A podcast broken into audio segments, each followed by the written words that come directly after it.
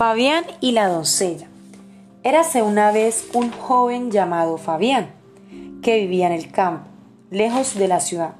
Este joven conoció a una hermosa doncella que se llamaba Marián, de la cual se enamoró perdidamente, con solo verla. La doncella vivía en un bello castillo, el cual quedaba cruzando un enorme río. Fabián decidió a conquistarla, se acercó en su caballo, mientras Marián jugaba con los peces. Fabián baja de su caballo y le dice que nunca había visto a una mujer más hermosa.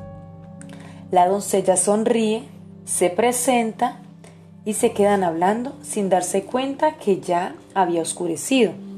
Y de repente comienza a llover muy fuerte, así que Fabián la sube al caballo y la lleva a su cabaña. Mariana estaba toda mojada y Fabián envolvió en una manta suave y Marian le dice que tiene hambre. Entonces Fabián le ofrece pan y chocolate.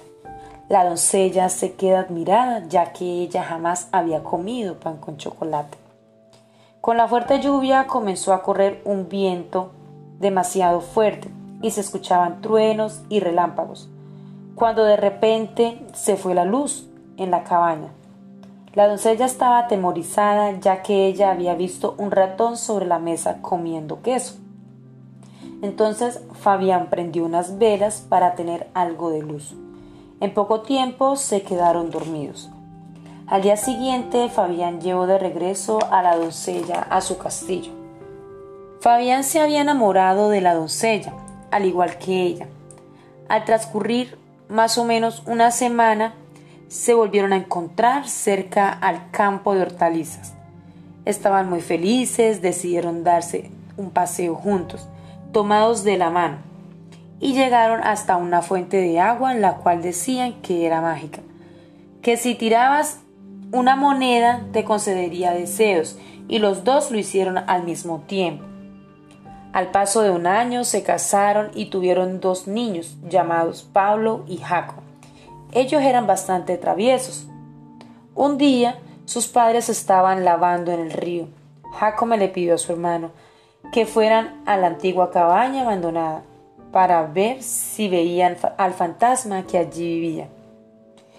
Que esa era la historia que sus padres le habían contado a los niños. Según el fantasma, era el alma de un hombre muy malo y que quedó penando ahí.